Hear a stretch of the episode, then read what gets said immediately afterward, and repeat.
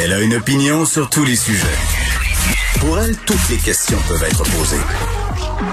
Geneviève Peterson. Cube Radio. Bon lundi tout le monde, bienvenue à l'émission. Bon lundi ensoleillé, j'ai envie de dire, c'est le calme avant la tempête parce que il nous en annonce toute une demain. Tempête à la grandeur du Québec, ça réjouit la fille du Nord en moi. Euh, non mais sans blague, c'est rare que je fais ma miss météo, là, mais quand il est question de neige, je suis très très impliquée émotivement. Ce serait la deuxième plus grande bordée de l'année. On n'a pas eu grand-chose à venir jusqu'à date, surtout euh, dans le sud du Québec, mais jusqu'à 40 cm de neige à venir, et ce sur plusieurs régions du Québec. Donc visibilité réduite, faut être prudent sur les routes demain matin. Euh, panne peut-être à surveiller. Moi j'ai déjà expérimenté la panne d'électricité hier soir dans mon quartier Rosemont-sur-Mer, hein, à Montréal Beach. 45 minutes de panne pendant que j'avais un poulet au four j'ai envie de dire, c'est pas le problème le plus grave du monde, mais j'ai légèrement sacré. Donc, euh, peut-être que c'est un prémisse à ce qui nous attend demain, mais une chose est sûre, il va neiger et il neigera pas juste un peu. Bonne nouvelle euh, qui est quand même euh, assez importante aujourd'hui au niveau des cas. On est descendu sous la barre des 1000. Ça fait quand même quelques temps que ça n'était pas arrivé. 890 cas aujourd'hui. Euh, donc, c'est vraiment encourageant pour vrai euh, de voir que les cas continuent de descendre comme ça. Malheureusement, encore des décès. On est à 32. Euh, hospitalisations légèrement en hausse avec 8 hospitalisations supplémentaires. Et là, j'allais dire, c'est une excellente nouvelle, évidemment, que cette baisse de cas. le risque dans tout ça, c'est toujours de se dire Yes, sir, on est sorti du bois, Frenchon des inconnus, allons manger de la fondue au fromage chez ma tante Lynn. Non, non, non, non, non, non, non. Non, non. La tentation est forte. La tentation sera très forte. Surtout si on continue à avoir euh, des beaux chiffres comme ça, de se dire, hey, là, là, il y en a presque plus des cas, et je voyais ça dans quelques régions, là, hier au Saguenay-Lac-Saint-Jean, entre autres, c'était quelque chose comme deux cas. C'est bien tentant de se dire, on va retrouver notre vie d'avant, personne va le savoir. Euh, le vaccin s'en vient, quoique là, le vaccin s'en vient pas fort. On est quand même devant un, approvisionnement un peu euh, réduit. Donc vraiment, c'est pas le moment euh, de lâcher et il va y avoir évidemment ce point de presse demain très attendu concernant cette avance. Est-ce qu'est-ce qui va rouvrir, qu'est-ce qui va pas rouvrir selon les régions? Est-ce qu'on va maintenir le couvre-feu à la grandeur du Québec? Et là, ce qui serait discuté jusqu'à maintenant, ce qui a fuité. Euh, bon, jusqu'à nous, ce serait un maintien du couvre-feu. On parle pas de rouvrir les salles de restaurant. On ne parle pas de rouvrir les salles de spectacle ni les cinémas. Donc, si vous aviez des attentes à ce niveau-là, elles risquent d'être déçues pour les raisons que l'on connaît. Et euh, c'est vraiment euh, très tragique pour beaucoup de restaurateurs euh, si ces fermetures-là se poursuivent. on le sait, là, ils sont quand même dans une situation de grande précarité malgré les prêts du gouvernement. Euh, je sais pas si on pourrait envisager de les heures coupées pour les restos. Là, pour vrai, le si on maintient le couvre-feu, qu'on gère ça comme du monde, est-ce qu'on pourrait pas, euh, par exemple, permettre euh, à certains établissements d'opérer à certaines heures du jour?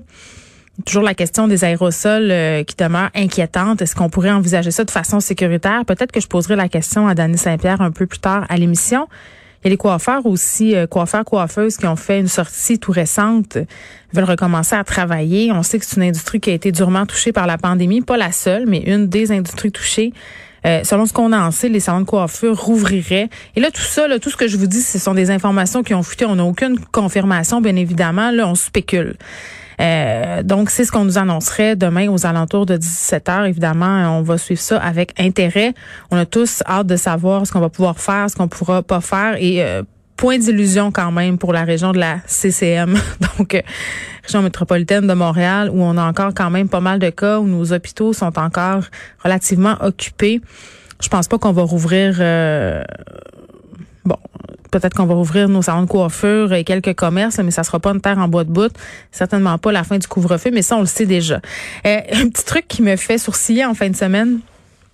J'étais quand même, bon, je vais dire, j'avais envie de dire crampé, mais ça manque un peu de sensibilité parce que je peux comprendre que ça angoisse des gens, là. Mais tu sais, quand t'as envie de dire Ah, je te l'avais dit que ça finirait mal, mais là, j'avais envie de le dire. Je voyais passer des reportages sur des personnes qui sont dans le sud en ce moment. Ils sont en voyage là, là et euh, se demandent comment euh, ils vont faire pour payer le 2000 dollars. C'est le fameux 2000 dollars euh, dont on a parlé la semaine passée, le Justin Trudeau qui a dit bon, écoutez, les gens qui sont dans le sud qui décident de partir malgré le fait que ce soit pas recommandé devront s'isoler dans une chambre d'hôtel trois jours. Les frais pourront aller jusqu'à 2000 pièces. Euh, c'est évident que si t'es parti avant que cette annonce-là soit faite et que là tu en train d'organiser ton retour, ben des gens qui essaient de revenir avant, là, avant que cette mesure-là euh, commence à être effective, mais il y a bien des gens qui peuvent pas, pour plein de raisons, revenir à temps. Et là, euh, si tu n'avais pas budgété ce 2000 $-là, ça peut être assez compliqué. Fait qu'on est passé de, hey, on va avoir 1000 pièces hein, si on va en voyage, à, hey, il va falloir que je débourse 2000 pièces Des fois, la vie est ironique. J'ai envie de dire ça. Mais quand même, j'ai de l'empathie, un peu parce que c'est pas évident de trouver 2000 dollars, surtout quand tu t'es magasiné un voyage à rabais, tu étais à bout, puis tu n'avais pas trop les moyens de partir. Là, mettons que tu as mis ça sur la carte de crédit, on jase, ça fait mal. On va euh, tout de suite parler de sécurité informatique. On en a parlé euh, largement la semaine passée. C'était la journée de protection des données. D'ailleurs, quand je voyais ça passer sur Facebook, Facebook qui soulignait la journée de protection des données, ça me fait ça me fait rire. Ça aussi, j'ai trouvé ça pas mal ironique quand on sait que Facebook Hein, un de ses, euh, une de ses caractéristiques principales, c'est de partager nos données personnelles avec toutes sortes de gens, toutes sortes d'entreprises. On a parlé aussi euh, notamment dans cette affaire de rançon logiciel. On a pogné un pirate informatique en sol canadien, euh, une enquête quand même qui mettait en scène plusieurs corps de police à l'international, un gars qui faisait vraiment des demandes de rançon, qui aurait fait jusqu'à 35 millions de dollars. Euh, et là, on a euh, l'autorité des marchés financiers, donc l'AMF, qui invite les entreprises, les institutions du secteur financier à renforcer leurs mesures de sécurité parce que vous le savez, il y a eu pas mal d'histoires d'horreur, notamment avec Desjardins. Euh, il y en a une autre avec une compagnie d'assurance en ce moment. donc voilà, des questions quand même qui sont assez préoccupantes puisqu'on est client de ces entreprises-là. On en jase tout de suite avec Steve Waterhouse qui est spécialiste en cybersécurité. Salut Steve. Bonjour Geneviève. Bon, euh, la hausse des bris de sécurité informatique, là, ça préoccupe l'autorité des marchés financiers euh, qui fait une sortie, si on veut, pour inviter les entreprises euh, à être proactives dans ce secteur-là, c'est-à-dire de renforcer leurs mesures de sécurité parce que il y a eu 30 cyber-incidents qui ont été déclarés à l'autorité des marchés financiers, ça depuis deux ans. Huit ont mené à des vols de données. Qu'est-ce que tu peux nous dire là-dessus?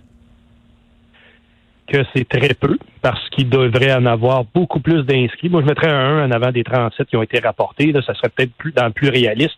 Euh, beaucoup d'organisations tout, ont tous le, tout le monde a ses intérêts de ne pas rapporter des incidents, parce que euh, c'est pour euh, si c'est une compagnie publique cotée en bourse, ne veut pas perdre la, une certaine valeur. Puis je l'ai déjà vécu dans une compagnie qui clairement a vraiment fait fi de rapporter ça comme Oh, est-ce qu'on a perdu On te perd un peu, Steve. Est-ce que tu es dans un tunnel ou euh, est-ce que ton VPN est trop puissant sur ton cellulaire? Stand-by. Je reviens, je reviens, ça sera pas bien long. Tu te déplaces? Bon, on va attendre que Steve euh, se déplace parce que le son euh, est pas très, très bon, mais n'empêche que, tu sais, quand on parle d'entreprises qui n'ont pas intérêt à nous dévoiler tout ça, est-ce que Steve est revenu? Ah, t'es là, OK. Euh, Steve. Comme tu dis, euh, taux de sécurité, des fois, ça donne ça. Ben oui, ben c'est exactement ça. Puis tu nous disais, c'est parce que c'est quand même assez choquant quand j'entends, en tout cas comme consommateur, là, quand je t'entends dire, ben il y a des entreprises qui n'ont pas intérêt à dévoiler euh, ces brèches-là de sécurité. Ben oui, parce qu'ils pensent à le, personnes, les organisations, ils pensent pas à, la conséquence de, de, personnes. Donc là, ce qui est intéressant dans ce que l'AMF amène, l'autorité des marchés financiers, mm. c'est qu'à la base, là, dans le, premier paragraphe de leurs avertissements, c'est de revoir l'évaluation des menaces et des risques. Ça, c'est un document clé dans toute protection, puis ça, les gens des assurances le savent très bien, la gestion de risque au quotidien, tout le monde en fait, mais davantage en informatique, c'est que tu prends connaissance, c'est quoi les menaces alentour de toi qui peuvent venir vouloir s'intéresser à rentrer dans le système, et après ça, c'est un document qui identifie les vulnérabilités que le système a, et qu'est-ce que tu peux faire pour compenser euh, et protéger ton système envers les vulnérabilités. Autrement dit, euh, un risque résiduel acceptable pour travailler parce qu'on sait que le risque zéro n'existe pas.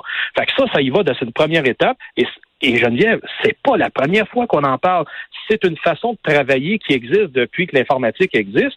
Fait que donc, il y en a qui prennent des mauvaises décisions dans les organisations puis ils ne font ils font fi de ce genre d'évaluation là. Et après ça, ben euh, oui, c'est parce qu'ils savent. Euh, c'est important qu'on le redise là, parce que ça aussi c'est révoltant dans le cas de certains gestionnaires. Ben ils se disent bon ben là ça demanderait euh, quand même des ressources financières considérables et de toute façon quand tout ça va être mis en place, je vais être parti.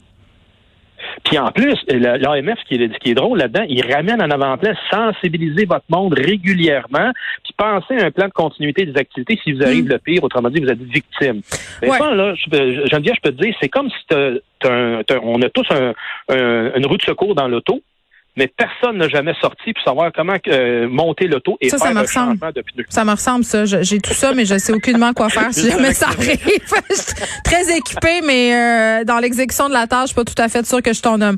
Euh, là, on demande, Steve Waters, aux entreprises de faire des tests d'intrusion. C'est-à-dire? C'est-à-dire, c'est qu'on prend une équipe de, de ce qu'on appelle des donc des pirates éthiques, des white hat hackers, donc un pirate avec un bon événement, c'est-à-dire qu'il fait pour les bonnes raisons. ça, c'est des anciens pirates euh, qui le faisaient pour des mauvaises raisons? Pas nécessairement. OK. Moi, j'en suis, pas un ancien pirate qui a été condamné. Puis euh, je peux te dire qu'il y, a un certain temps que j'en pouvais en faire de ce genre d'activité-là. C'est-à-dire, on prend un scénario, on, tout le monde s'entend, on signe les papiers légaux, dit OK, regarde, voici comment est-ce qu'on va le procéder. Et à ce moment-là, tu simules que tu vas mener une attaque pour te rendre jusqu'en arrière et dire, ben voici par quelle trace que le, le chemin j'ai suivi pour aller jusqu'à prendre le comme on dit dans le bon jargon, euh, prendre le drapeau euh, alors que c'est l'accès à la base de données qui était euh, mhm. idéal.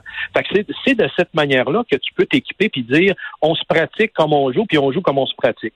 Donc, autrement dit, là, c'est la vraie chose parce que trop souvent, il y en a qui vont dire, bon, on va, on va suivre que le scénario, on va pas déborder de ça. Ben là, tu testes pas grand-chose parce que dans la vraie vie, mm. un pirate va aller dans toutes les directions, va prendre n'importe quelle faille, il va l'exploiter. Et surtout, ça revient à dire euh, que si les gens ne sont pas sensibilisés facilement et surtout régulièrement, c'est qu'ils sont pas au courant de ce qui se passe dans la vraie vie. Malheureusement, c'est pas rose. Dans le domaine de l'informatique, ça a beaucoup d'activités et mm.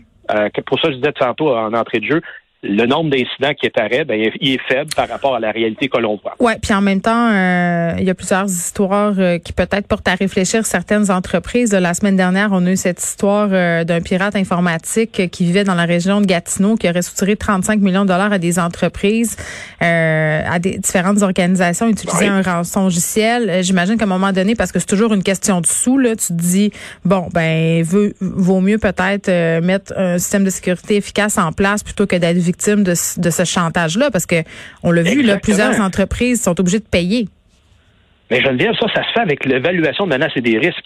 Ce document-là, tu as une petite mathématique simple à faire qui fait en sorte que tu vas établir euh, c'est quoi l'impact si je perds accès à mes systèmes, que euh, ma clientèle n'est pas capable de faire des mm. transactions. Ça, ça me fait en sorte que je perds combien? Bon, ben là-dessus, la formule dit, ben, tu peux investir, mettons, 10, 15, 20% de ton montant que tu vas avoir un impact. Ben, tabarouette, si tu dis que tu vas avoir des, une perte de 1 million, ben, mettre 20 000, c'est pas trop cher. Mm. C'est dans cet ordre d'idée-là que ça donne un réalisme et non pas de dire, tu prends la première solution qui t'est offerte de 150 000 alors que tu pouvais t'en sortir avec une de 100, 100 000. Je vais juste faire un exemple. De oui, oui, je comprends. Euh, J'ai une question pour toi, Steve. Tantôt, je vais parler avec Jean-Louis Fortin, euh, le gouvernement euh, qui euh, va de l'avant avec son projet d'informatisation du système de santé. autrement dit, on a investi des milliards de dollars dans un système centralisé qui marche pas bien, bien. Là, on nous promet qu'on va régler tout ça.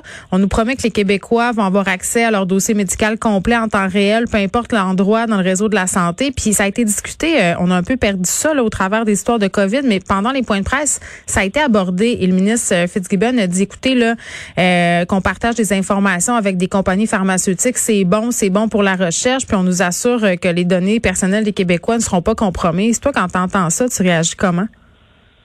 Ben, premièrement, il y a ce que le, le, sous-ministre Bouchard a à faire, c'est un méchant ménage sur la façon de travailler, ouais. soit tout le monde accès dans la même direction. Ça, ça va aider. Déjà, la semaine passée, je parlais d'une situation qui n'a même pas de Wi-Fi encore dans les hôpitaux en Estrie. Il y a deux hôpitaux à Granby et à Cowanville. Il n'y a même pas de Wi-Fi, les professionnels pour travailler. Fait qu'il y a un élément de base, il faut qu'ils mettent que tout le monde soit égal, tout le monde travaille de la même façon, puis après ça, ils vont pouvoir avancer. Euh, ce qui va venir en parallèle aussi avec l'identité numérique qui va aider à sécuriser davantage ces dossiers-là. Puis ça, c'est un dossier que le ministère est en train de travailler. Ça fait quand même un an et demi, mais c'est pas réglé. Hein, c'est pas oui, mais pour nos données, là, si tout ça est centralisé. Oui. Ben, les centraliser, ça va donner euh, certainement, on va faire le ménage puis dire, ben, on va, on peut les mettre à une place, puis on va les identifier, puis on va mm-hmm. bien les sécuriser. Oui, fait. Ça va être intéressant de le voir où et comment. Mais par contre, je suis d'accord avec toi de commencer à les partager. Là, j'étais sur un dossier pour la recherche, tu sais. Ben oui, ben je, te dirais, euh, ça, on pourrait faire une autre entrevue là-dessus, mais la monétisation de l'ADN aujourd'hui est rendue une autre industrie que c'est des milliards de dollars, puis les Chinois sont en avance de 100 000, 100 000 en avant de nous autres, hmm. et que euh, les petits tests que tout le monde fait pour aller se, doter de l'historique euh, généalogique de cette personne, ben, de, de plus en plus, ben, vous allez en avoir des tests comme ça. Même les tests de COVID, ils ont été mis là-dedans. Là-dedans en disant ben c'est ça, pour être capable d'après ça de faire une monétisation de l'ADN. En tout cas, ça c'est une autre industrie là qui. Est ben on aura l'occasion de s'en parler. Une autre preuve qu'on vit dans une version moderne de Bienvenue à Gataka. Steve Waterhouse, merci, qui est spécialiste en cybersécurité.